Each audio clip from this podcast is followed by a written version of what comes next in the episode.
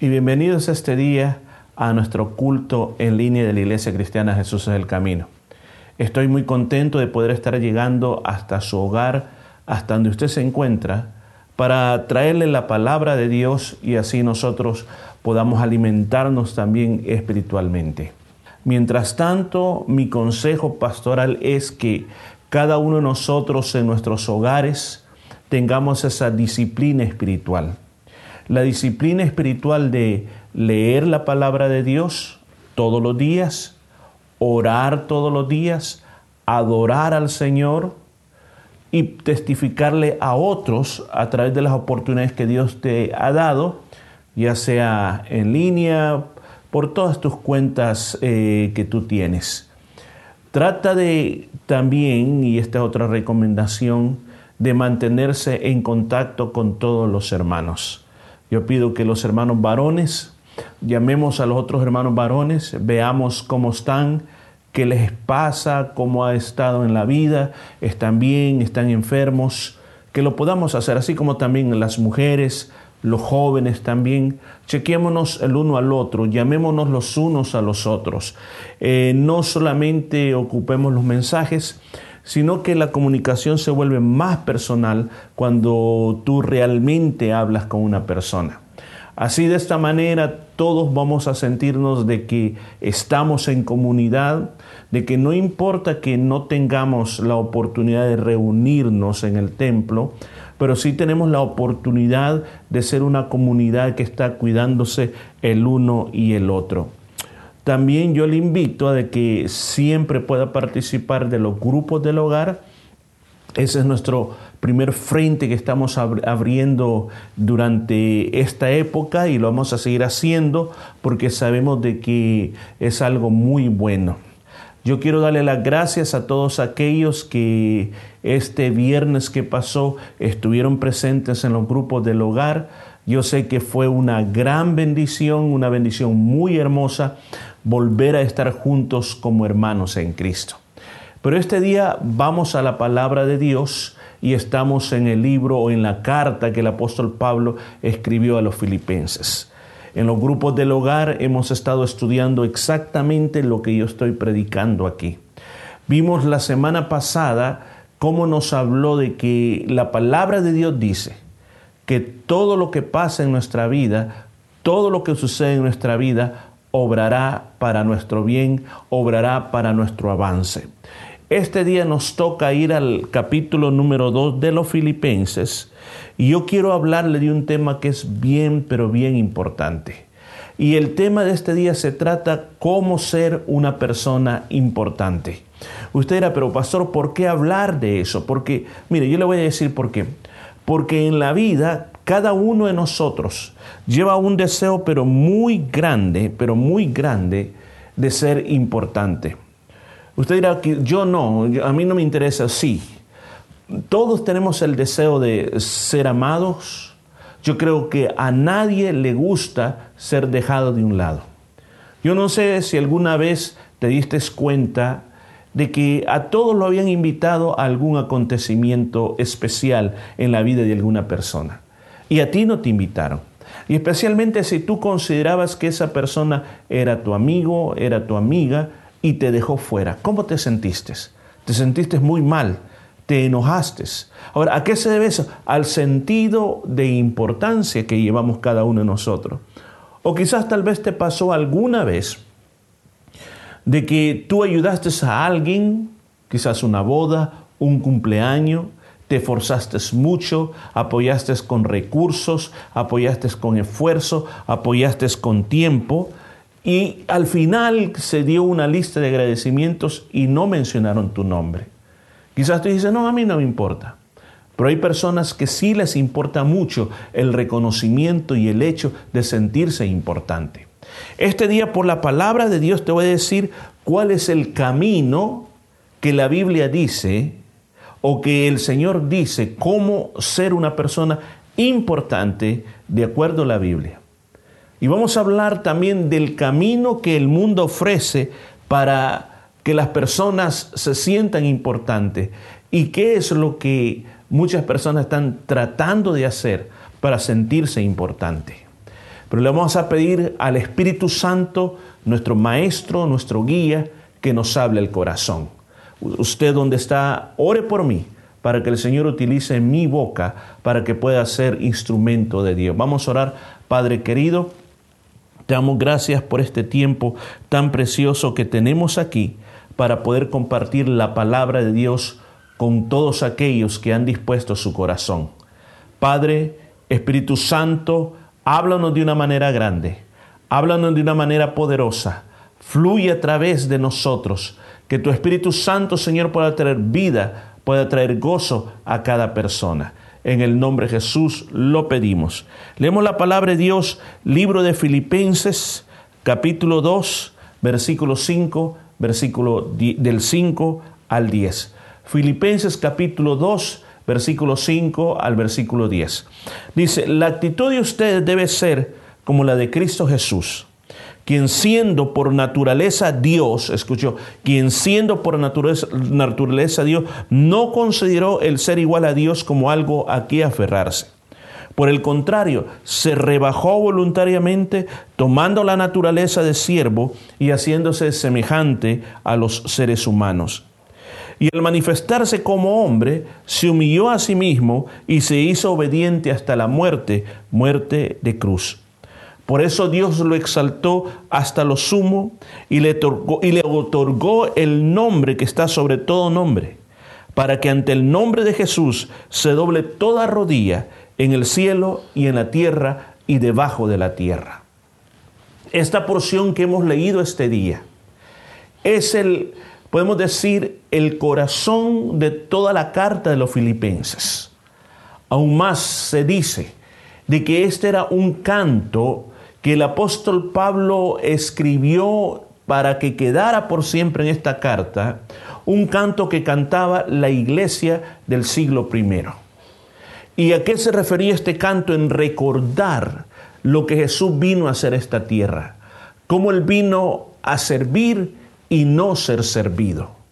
Porque esta palabra tan preciosa, el apóstol Pablo nos llama de cuál debe ser nuestra actitud en estos tiempos y siempre que Jesucristo, siendo Dios, aquí como dice, quien siendo por naturaleza Dios, no dice, escúcheme, que es un ser creado por Dios, dice que Jesucristo es Dios.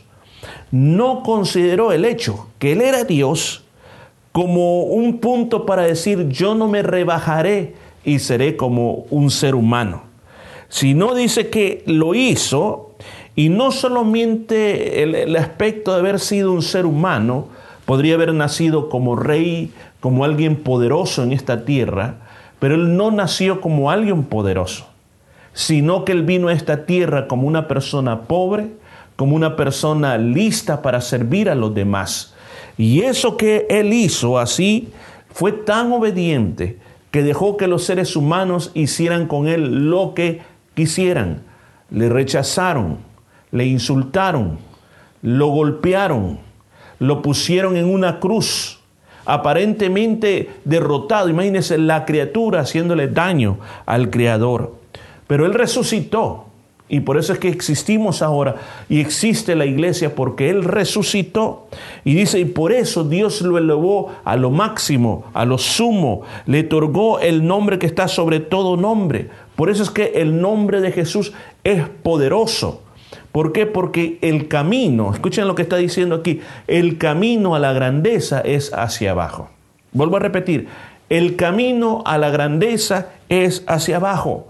Por eso es que el nombre de Jesús es temido en toda la tierra. Dice, se dobla ante el nombre de Jesús toda rodilla en el cielo, en la tierra y debajo de la tierra, refiriéndose al mismo infierno todo se doblega ante el nombre, ante el poderío de Jesús de Nazaret. Pero ¿cómo es que llegó a este momento? ¿Cómo es que se logró este momento? Se logró por el camino de la humillación. Hoy en día, dentro del corazón del ser humano, dentro del corazón de cada hombre, existe ese sentido de sentirnos importantes.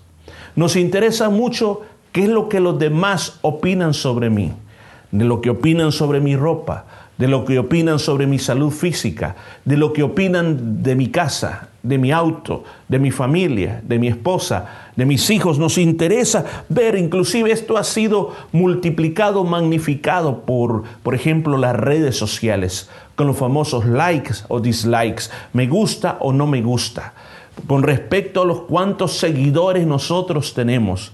Nosotros quisiéramos, escuche cómo, cómo opera esto, nosotros quisiéramos que si pusiéramos un mensaje en Instagram o pusiéramos una foto, tuviéramos un millón de comentarios diciendo, diciéndonos que le gustó, qué bueno que pusiste eso. Pero creo que todo eso se arruinaría, arruinaría, si de repente dos, tres o cinco personas dicen no me gusta lo que has puesto. No se arruina completamente el día. ¿Por qué? Porque nuestra naturaleza humana nos gusta sentir apreciados, valorados y ser puestos en alto. Muchos de nosotros queremos sentirnos importantes porque decimos yo quiero que me recuerden a mí por siempre. Yo quiero ser reconocido. Otras personas eligen el camino de ser importantes y desean ser importantes porque dicen, bueno, yo quiero, yo sé que si soy importante, yo voy a ganar mucho más dinero, voy a ganar mucha, voy a ganar una posición social, voy a ser respetado, voy a ser tomado en cuenta por todo el mundo. Me preguntarán las opiniones, ¿qué es lo que yo digo en todo eso? Es que hay una autosatisfacción en nosotros cuando alguien nos dice cosas bonitas, cuando alguien nos, nos toma muy, pero muy, muy en cuenta. O sea, imagínese que usted llega a un lugar, lo han invitado a una casa y de que usted llega a esa casa, le abren la puerta y dicen, oh, bienvenido, le dan un abrazo, le dicen, ¿cómo no? Siéntese por aquí, ¿qué va a querer? Oh, le dice, Tommy, le dan de todo, después lo sientan y, y le dan la mejor comida y le dice, gracias por estar aquí, gracias por hacerse presente con nosotros. Y usted pasa un momento tremendo con las fotos y con todo, y después te van a dejar al auto, tú te sientes altamente reconocido y dices, gracias por, si tú pudieras decirlo, pero no lo decimos, y dentro de nosotros hay algo que dice, wow, qué importante me sentí este día. Esa es la realidad del ser humano, es la realidad de la naturaleza humana que nosotros tenemos. Pero el peligro que existe con esto es de que esto nos lleva a hacernos adictivos al reconocimiento, adictivos a sentirnos extremadamente importantes. Y muchas veces dentro de las iglesias llega a pasar este problema muy grande. ¿Por qué razón llega a pasar este problema? Porque esa adicción al reconocimiento, esa adicción al sentirnos importantes, nos comienza a hacernos personas difíciles Personas que cuando no me toman en cuenta, personas cuando no recibo esa comida de reconocimiento, simplemente me marcho, me voy a otro lugar y finalmente terminamos en la casa diciendo, no me congrego en ningún lado porque nadie me toma en cuenta. Este día yo te quiero mostrar de que nosotros como creyentes muchas veces queremos ser mejores que Cristo, mejores que nuestro Dios, mejores que nuestro Señor. Quisiéramos un reconocimiento mucho mejor que si fuéramos Jesús en la tierra. El apóstol Pablo comienza a hablar algo bien importante. Recuerde, él no estaba en un hotel. Él no estaba en una oficina pastoral escribiendo esta carta.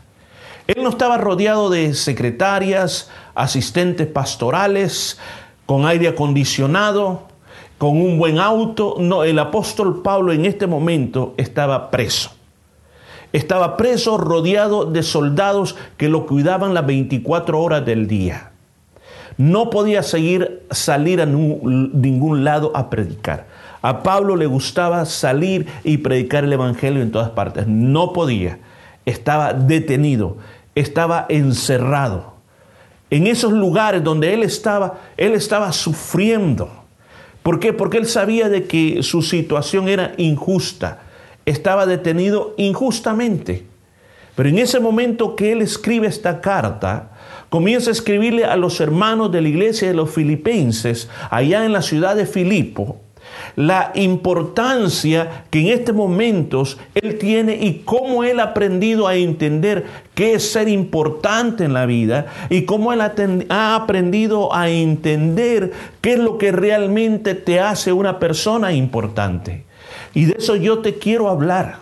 Porque este día yo quiero que aprendas a combatir aquellas actitudes negativas que a veces tenemos dentro de la misma familia, dentro de la iglesia, en los trabajos especialmente, que hay una guerra de competencia, que quién quiere ser más importante y quién puede derrumbar al otro para ser más importante que el otro. ¿Cómo podemos sobrevivir en un mundo que existe esa autonecesidad de sentirse aceptado y más importante que los demás? ¿Qué dice la Biblia? ¿Qué dice la Biblia? Número uno, si tú de verdad quieres ser importante, tienes que aprender a tener empatía por esas personas, por todo lo que te rodean, los que te rodean. ¿A qué me refiero cuando hablo de la palabra empatía? Me refiero a sentir interés por lo que le pasa a los demás.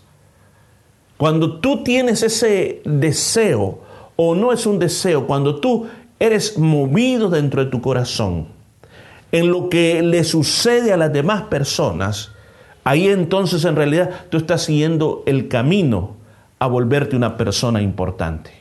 Y no es, escúcheme bien, no es que busquemos ser importantes, porque eso es algo que tiene que poner bien en claro en su corazón. Que el camino o el hecho de ser importante no es una meta que tenemos que seguir. Jesucristo cuando vino a esta tierra no dijo, voy a ir a la tierra para convertirme en una persona importante. Por el contrario, él dijo, yo voy, y él dijo, él dijo estas palabras, yo he venido no a ser servido, sino a servir y a dar mi vida en sacrificio por toda la humanidad. Si Jesús de antemano sabía que su misión en esta tierra no, era venido, no, no había venido a ser importante, pero sí había venido a servir, yo creo que nosotros no tenemos que buscar en esta tierra llegar a ser personas importantes, pero sí seguir el camino que Jesús siguió para llegar a ser importantes, según dice la palabra de Dios, e imitar a nuestro Señor en eso. ¿Qué dice la palabra de Dios? En el versículo número 2 dice el apóstol Pablo, Completad mi gozo sintiendo lo mismo, teniendo el mismo amor, unánimes, sintiendo una misma cosa. Este primer punto, este primer valor, este primer concepto que el apóstol Pablo nos da, para poder llegar a ser una persona importante, tú tienes que aprender a sentir lo mismo.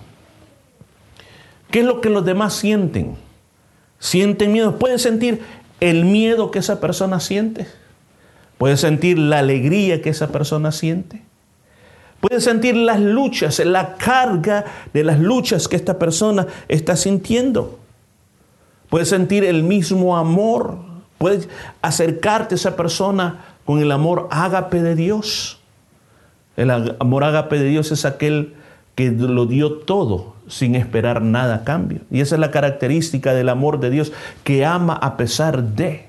Y el apóstol Pablo dice, tenemos que sentir lo mismo, tenemos que tener ese mismo parecer, tenemos que sentir ese mismo amor, tenemos que estar unánimes.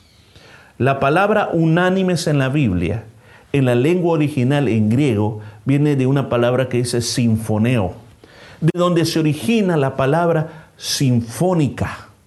Una orquesta sinfónica o una sinfonía es cuando yo puedo poner diferentes tipos de instrumentos, aún voces, y todas pueden tocar al unísono, sin ninguna estar en una nota o en otro compás, y todos tocando exactamente la misma melodía. Esa es una sinfonía.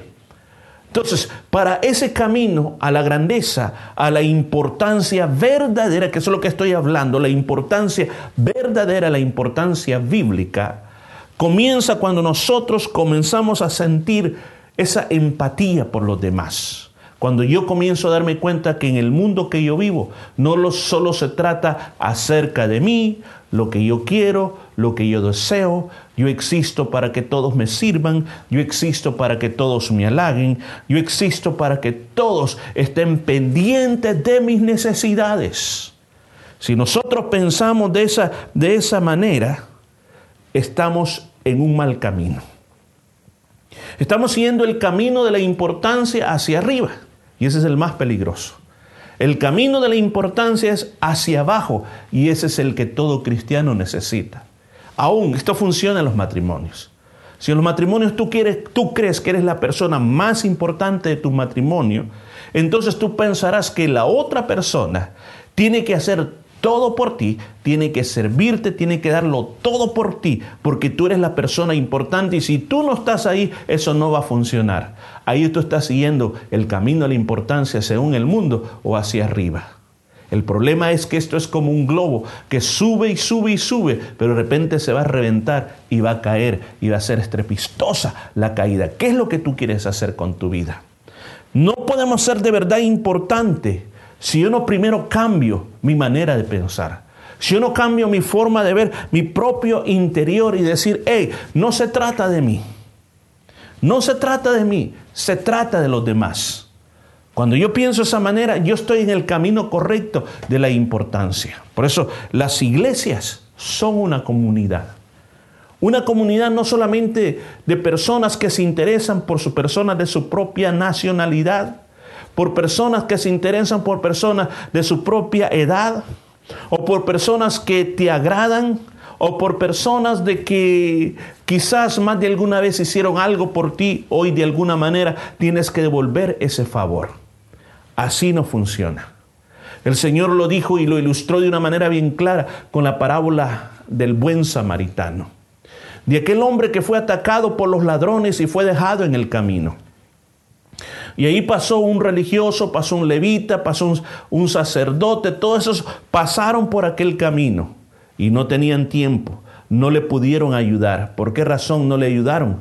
Porque se podían atrasar, porque tenían que estar en cierto tiempo, no podían hacerse cargo. Esa persona era un atraso para ellos. Pero la verdadera empatía la tuvo un samaritano. Escuchen bien.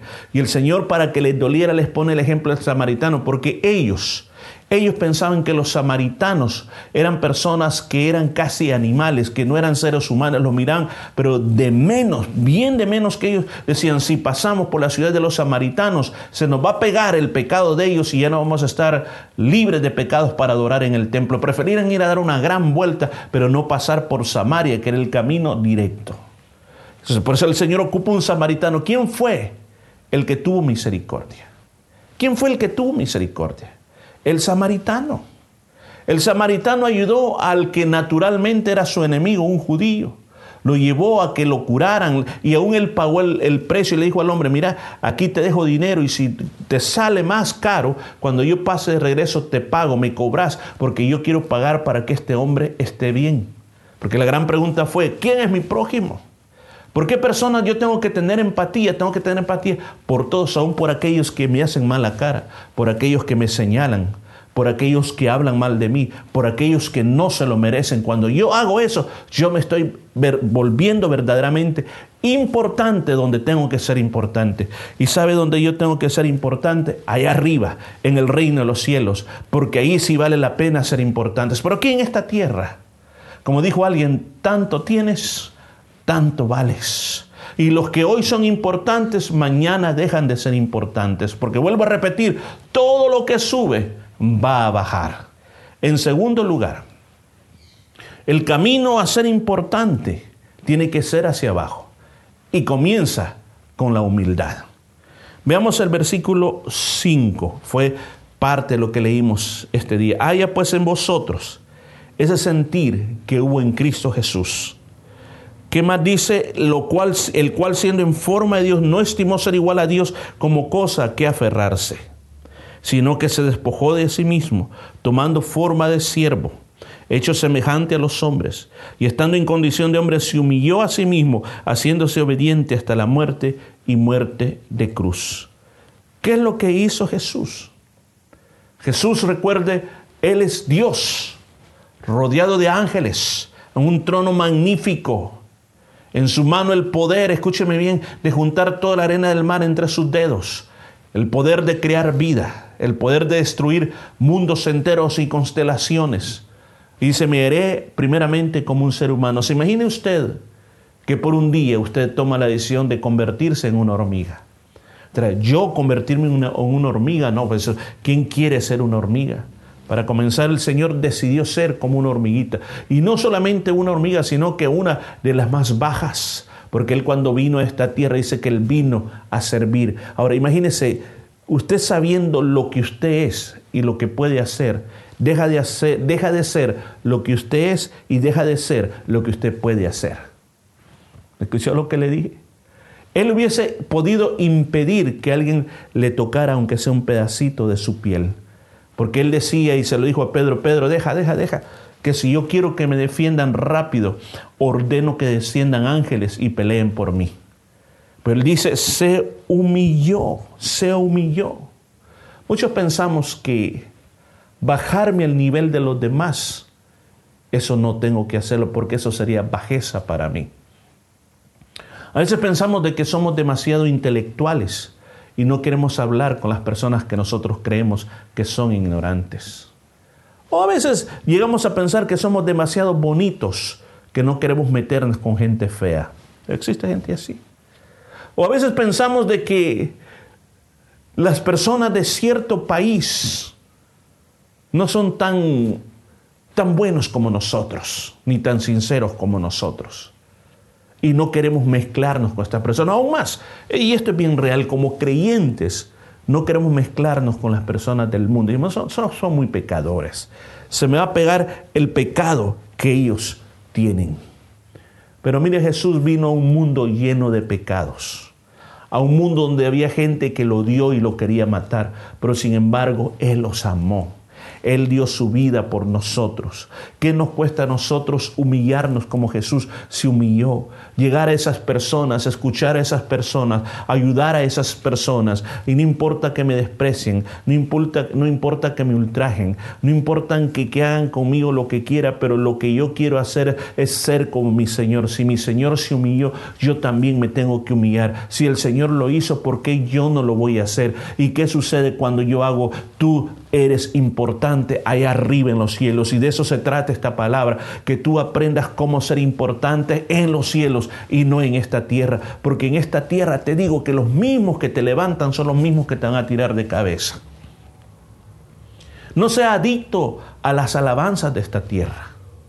No sea adicto, no sea adicto a lo que la gente opina, las opiniones de los demás. No sea adicto a los likes o dislikes. No sea adicto a eso, sino que sea adicto a ser como fue el Señor, a llevar el camino de la humildad. El ser humilde no te va a quitar el valor. ¿Escuchó eso? Ser una persona humilde jamás te quitará lo que tú vales. Que muchas veces vas a tener que ceder en alguna batalla y decir y, aparentar que has perdido la batalla para que los demás estén bien, vas a tener que hacerlo. Pero vas a, vas a aprender que muchas veces una batalla que se perdió no es en realidad una batalla perdida, más bien parece una batalla ganada. Los discípulos peleaban y decían, ¿quién va a ser el mayor cuando el Señor no esté? El Señor dijo, me voy a ir, ya no voy a estar con ustedes. Y ellos en lugar de afligirse por su maestro comenzaron a pelear. ¿Quién iba a ocupar el puesto? Del Señor. ¿Y qué es lo que tuvo que hacer el Señor? Les trajo un niño y le dijo, si ustedes no se vuelven como un niño, si no se vuelven como un niño, ustedes no van a poder ser los mayores. Ustedes no van a poder ser importantes. Ahora, ¿por qué puso un niño? Un niño, escuchen, no está interesado en la alabanza, en la gloria, no está interesado en que su nombre aparezca en los periódicos o en todas las fotos. Un niño lo que quiere ser es ser niño, jugar, divertirse, pasar un buen momento, reírse y simplemente ser él un niño. El Señor les dijo, no se trata de ser una competencia.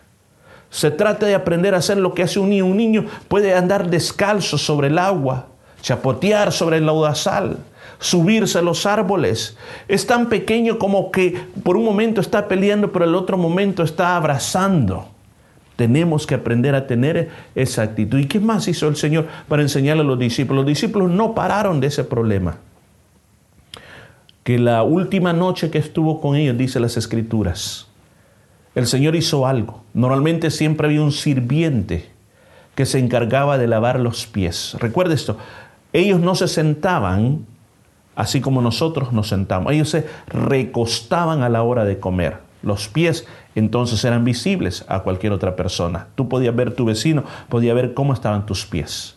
Ellos no ocupaban zapatos tenis, zapatos cerrados, eran sandalias. Las calles no todas eran empedradas, había muchas calles polvosas, llenos de, de lodo, polvo. Imagínate, cuando llegabas a tu casa, tus pies estaban inmundos. Entonces era una costumbre que tú te lavabas los pies al entrar a tu casa y ibas a comer con pies limpios. Por ese día el Señor, en un lugar que el Señor había pedido para hacer su última cena, ahí podía haber alguien para poder lavar los pies de todos los que estaban entrando como era la costumbre. Pero parece que el Señor ordenó que no hubiera nadie. Quería ver qué hacían los discípulos. Quería ver si alguien entendía el camino a la grandeza, el camino a la importancia. Pero ellos prefirieron quedarse con los pies sucios. Yo creo que todos decían, mm, hay pies sucios, pero yo no le estoy lavando los pies a aquel.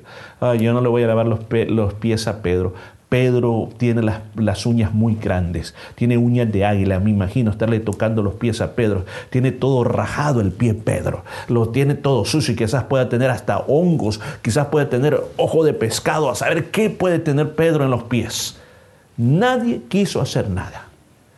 Y el Señor, me imagino, cuando llegó y los observaba, qué es lo que estaban haciendo, Él agarró el delantal, la, toalla, y se acercó a cada discípulo.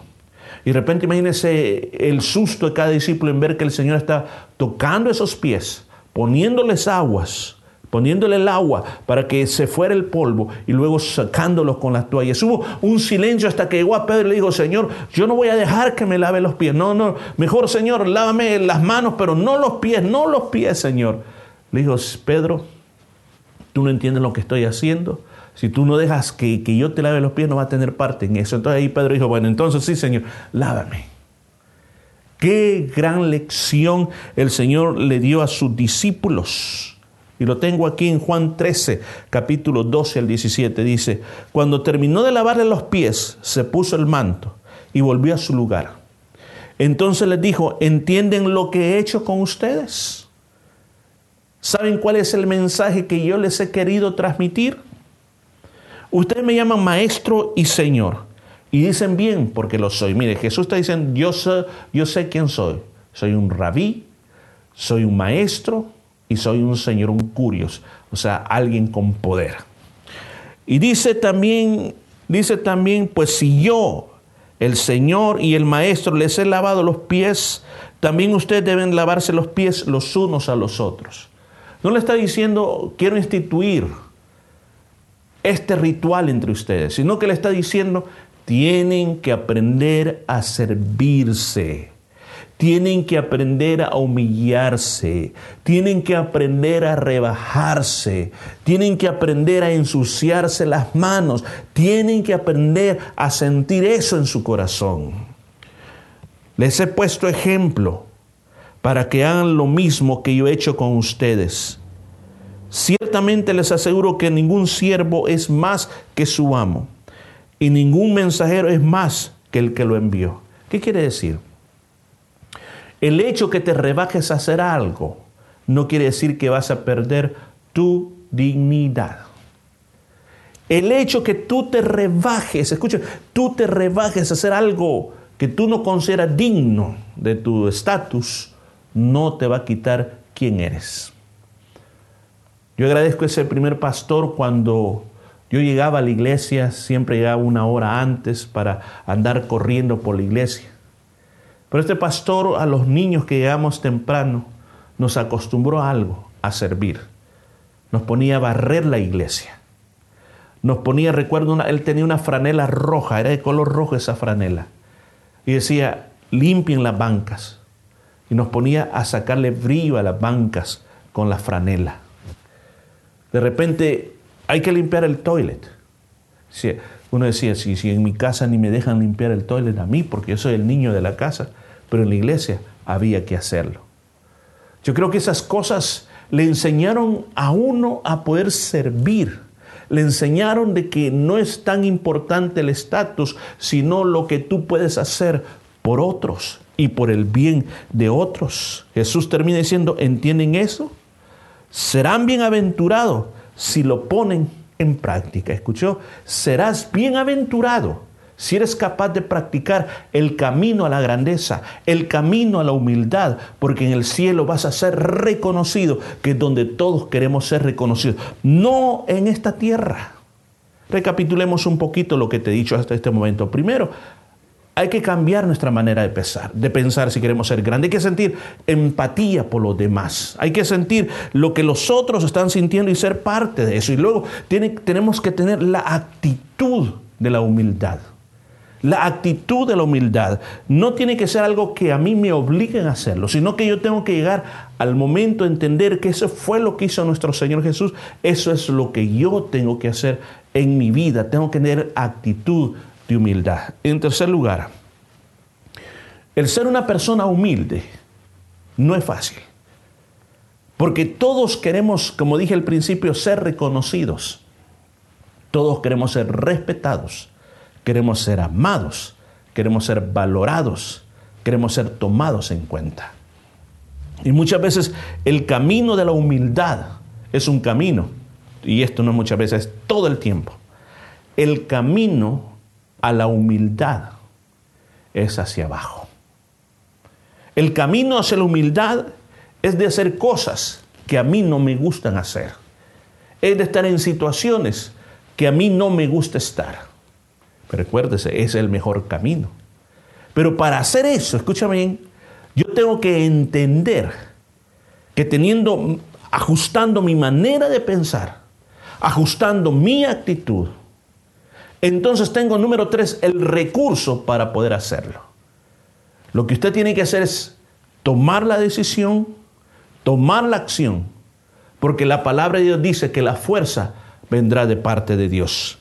Leamos el versículo 13 del capítulo 2. Porque Dios es el que en vosotros produce así el querer como el hacer por su buena voluntad. Qué interesante lo que dice aquí. La naturaleza carnal es orgullosa, es vanidosa y es hambrienta por el reconocimiento. Pero la naturaleza espiritual es mansa y humilde que no sabe o sabe la fortaleza que tiene, pero no demanda reconocimiento por la fortaleza que tiene, pero está dispuesto a hacer algo por los demás. Debemos de aprender a depender de Dios en este camino. Primero, esfuérzate, pero luego depende de la fuerza que viene de Dios. Porque la palabra de Dios dice Él es el que produce en ustedes tanto el querer como el hacer. Y, esa palabra que dice que produce en ustedes, la palabra clave que usó el apóstol Pablo en, para producir en griego es energeo. Energeo es donde viene nuestra palabra en español, energía. O sea que yo podía leer este texto. Es, es quien Dios, dice, pues Dios es quien le da las energías les da las energías para el querer como el hacer. ¿Escuchó? El querer como el hacer. ¿De dónde vienen esas energías? ¿De dónde vienen esas fuerzas? ¿De dónde viene ese poder? viene de parte de Dios. Es que cuando tú decides que vas a ser, cuando en tu pensamiento tú dices, no, yo quiero llegar a ser importante allá arriba, quiero aprender ese camino de la humildad que es hacia abajo, entonces yo tengo que cambiar mi manera de pensar, tengo que tomar actitudes diferentes y cuando yo comience a hacer eso, Dios me comenzará a dar la fuerza, el poder, la energía para poder ser de esta, de esta manera. Yo creo que todos desde ya le estamos pidiendo, Señor, yo quiero ser una persona humilde. Yo quiero ser una persona importante. Recuerden, eh, eh, a veces es confuso, pero en el reino de Dios, la persona humilde es la persona importante. En el mundo, la persona agresiva y soberbia y la persona que cree que es lo mejor se siente importante o que tiene dinero, que tiene fama, la reconocen como la persona importante. Pero en el camino del Señor no es así, no es así. Por eso dice que cuando tú tomas esa decisión es una decisión de negarte a ti mismo, Es una decisión de muchas veces hacer cosas que no quieres hacer. Es una decisión que comienza desde adentro, que te das cuenta que tu actitud tiene que ser la actitud de Cristo, que te das cuenta también de que tus acciones tienen que ser las acciones de Cristo y te das cuenta que el Señor tiene el poder para que tú puedas ser como el Señor es y como lo que Él está haciendo. En cuarto lugar, el camino de la humildad es difícil el servir a las demás personas es complicado. Porque si el Señor está diciendo servir, pero uno así solo no se sirve. Cuando se trata de servir tenemos que buscar a quién servir. El problema es que todos los que le servimos o a quienes le servimos muchas veces no reconocen lo que se está haciendo por ellos. Simplemente se nos trata con injusticia, se nos habla mal de lo que se hace. No estoy hablando de mí, sino que le pasó a los profetas, le pasó al mismo Señor Jesús. De cuántas veces Él queriendo hacer bien a la gente, la gente lo maltrató, la gente habló mal de Él. La gente solo se interesó no en Él, sino que en lo que podía hacer. Ahora, por esa razón Jesús dejó de sanar enfermos, dejó de hacer milagros. Viene a mi mente aquellos leprosos que el Señor sanó. Sanó diez leprosos. ¿Cuántos regresaron a darle gracias al Señor? Uno solo. ¿Qué pasó con los otros nueve? Fueron desagradecidos. Ahora, por esa razón dijo el Señor, bueno, como hay tantos desagradecidos, ya no sano más leprosos. No, el Señor siguió haciendo las buenas obras. Filipenses 2.14 dice, Hagan todo sin quejarse y sin discutir. Hagan todo sin quejarse y sin discutir. Muchas veces hay muchas personas que terminan amargados en la vida, aislados y no quieren saber de nadie. ¿Por qué? Porque la gente les pagó mal todo el bien que hicieron. El camino a la humildad es hacia abajo. El camino hacia la importancia es hacia abajo. Es un camino pedragoso lleno de espinas. Va a ser difícil, va a ser complicado tratar de ayudar a los demás. Pero ¿qué es lo que dice el apóstol Pablo? No te quejes. No te quejes por lo que está pasando. O sea, no murmures y no contiendas. O sea, si le voy a reclamar, ¿cómo es posible que tanto bien que yo le he hecho? No es posible cómo le ayudé. No es posible todo lo que yo he hecho por esta persona. Y esta persona nunca hace nada por mí, ni tan siquiera me dice gracias por lo que estoy haciendo por esta persona. Dice, no, no hagas eso. Déjalo todo a Dios. Porque las recompensas que vamos a recibir no viene de la gente, la mejor recompensa viene de Dios. Aunque la gente te regale una camisa, te regale un par de zapatos, te regale un perfume, eso no es comparado, no es nada en ningún momento comparado a la recompensa que Dios les da a las personas importantes en el cielo o, dicho de otra manera, a las personas humildes, porque este mensaje se trata de que las personas humildes son las personas más importantes. ¿Qué más nos dice esta, esta palabra? ¿Qué más nos dice? No dejes, no dejes no dejes que las actitudes de otros te arruinen el camino de la humildad. No dejes que la actitud de los demás te hagan daño a tu vida. Por el contrario, simplemente saca tu sombrilla y deja que caigan sobre tu sombrilla. Y tú sigue adelante haciendo lo que el Señor te ha mandado hacer. ¿Qué más? Número 5. Este es el único camino que podemos tomar para ser importantes. ¿Qué dice el versículo 15? Para que seáis irrepresibles y sencillos, hijos de Dios, sin mancha, en medio de una generación maligna y perversa, en medio de la cual resplandecéis como luminarias en el mundo. Recuerda esto, lo que hacemos no es porque queremos ganar el cielo para ser importantes. Las obras que hacemos no es la puerta de salvación. La salvación se llama Jesucristo de Nazaret. Y la puerta de la salvación se da cuando yo le recibo como Salvador personal. Esa es la puerta de la salvación. No son las obras. Las obras son buenas cuando son producto de mi cambio, de mi fe que tengo en Cristo Jesús. Y ese es el camino perfecto a la humildad, como dice el apóstol Pablo. Estamos llamados a ser irreprensibles, sin tacha. Estamos llamados a ser sencillos, dice, sin manchas. ¿Por qué? Porque la gente alrededor de nosotros, dice claramente, es maligna y perversa. Maligna es mal pensada. Y siempre están maquinando para hacer lo malo. Están llenos de tinieblas. Y el Señor nos dice a nosotros, ustedes tienen que ser las luminarias de este mundo. Tienen que ser la sal y la luz del mundo. Si ustedes no alumbran, ¿quién va a alumbrar? Ustedes están llamados a alumbrar. Por eso necesitamos tomar el camino de la humildad, el camino de ser importantes en el reino de Dios. ¿Para qué? Para que podamos darle un mensaje a este mundo de la obra que hace Jesús en nosotros. Quiero finalizar con esto. ¿Qué hacemos ahora? La palabra ha sido hablada. ¿Qué podemos hacer? Le voy a poner dos ejemplos claros.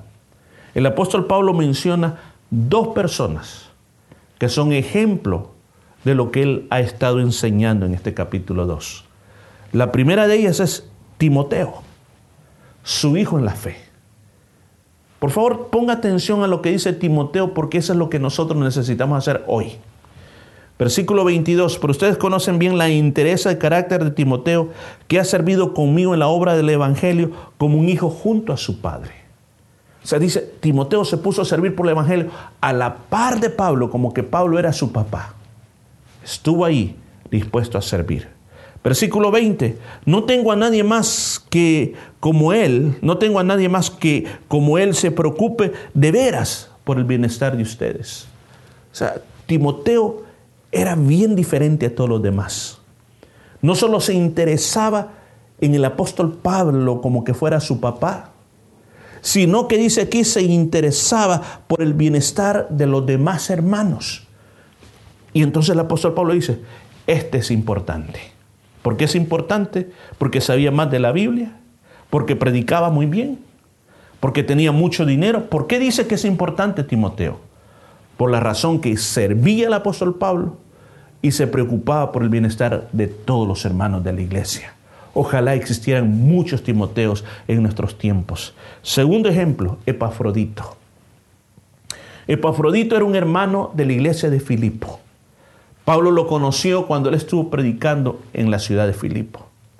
Ahora lo que había hecho Epafrodito fue traer la ofrenda, traer todo lo que él tenía, lo que mandaba la iglesia, viajó desde la ciudad de Filipo hasta Roma.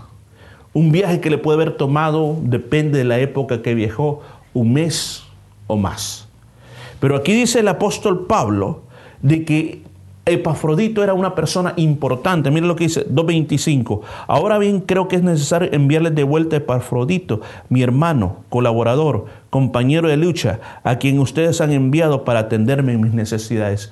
Epafrodito dejó su familia y se enfrascó en un viaje peligroso para estar junto al apóstol Pablo y ser un servidor para el apóstol Pablo. En otras palabras, él representaba toda la iglesia de Filipos. Toda la iglesia de Filipos no podía estar ahí donde estaba Pablo. Pero dijo Epafrodito, Pablo, yo vengo a servirte como que fuera toda la iglesia. Cualquier necesidad que tengas, Pablo, aquí estoy a la par tuya. Decímela que yo te voy a servir. Versículo 27, en efecto, estuve enfermo y al borde de la muerte, pero Dios se compadeció de él, y no solo de él, sino también de mí, para no añadir tristeza a mi tristeza. El viaje, todo el cansancio, dice que él agarró una enfermedad. No se dice cuál era la enfermedad, pero una enfermedad mortal. Por poco se muere Pafrodito. Pero ¿cuál era su razón principal para estar viviendo todo lo que está viviendo? Porque él quería servir. Él quería ser humilde. Él quería ser importante. Aún más, versículo 2, 29 al 30 dice, recíbanlo en el Señor con toda alegría y honren a los que son como Él, porque estuvo a punto de morir por la obra de Dios, por la obra de Cristo, arriesgando su vida para suplir el servicio que ustedes no podían prestarme. La iglesia de Filipo no podía estarle haciendo cafecito a Pablo, no podía estar pendiente de la ropa, no podía estar pendiente si él necesitaba manuscritos para escribir. todo Epafrodito estaba ahí para poder suplir todas esas cosas que Pablo necesitaba. Pablo necesitaba que llevara alguna correspondencia a algún lugar, ahí estaba Epafrodito, estaba Timoteo. Eran personas que estaban inclusive dando su propia vida para poder servir a este hombre de Dios. Querido pueblo de Dios, he hablado este día de la importancia del cristiano. La importancia del cristiano no está llena, escuchen bien, no está llena de cuánto dinero tiene, de cuánto vale y el reconocimiento de la gente. Es eso, es la vanidad de este mundo. La importancia del cristiano está en ser humilde. Por eso este tema se llama ¿Cómo ser importantes? Y detrás de este mensaje está la palabra humildad. ¿Cómo realmente ser humilde? Porque el humilde es importante ahí arriba en el reino de Dios. ¿Cómo comienza este camino? Primero, tu cabeza, tu forma de pensar. Tienes que tener esa empatía por los demás, que no se trata de ti, sino que tienes que pensar, yo soy un siervo de Dios para servir a la gente. Número dos, Tienes que comenzar a tomar decisiones en tu vida, actos que tú dices, ahora voy a servir, ahora voy a hacer lo que el Señor me ha mandado hacer. Y la humildad tiene que ser la actitud de mi vida. Número tres, cuando yo determino eso, debo depender de las fuerzas que Dios me da y no de mi propia fuerza. Número cuatro, es complicado servir a los demás, pero no importa, no pares de seguir sirviendo a los demás. El único, y número cinco, el único camino que hay hacia la grandeza es la humildad. No vivimos para grandezas, pero sí vivimos para ser siervos del Señor mientras estamos en esta tierra. Recuerda esto. El papá llevó a un niño a una montaña y mientras estaba en la montaña el niño se cayó. Y cuando se cayó, el niño gritó y dijo una palabra que no tenía que decir. Y de repente le responde de regreso esa palabra y dice, ah, y le dice, papá, oíste, alguien me está insultando. ¿A dónde, hijo? No sé.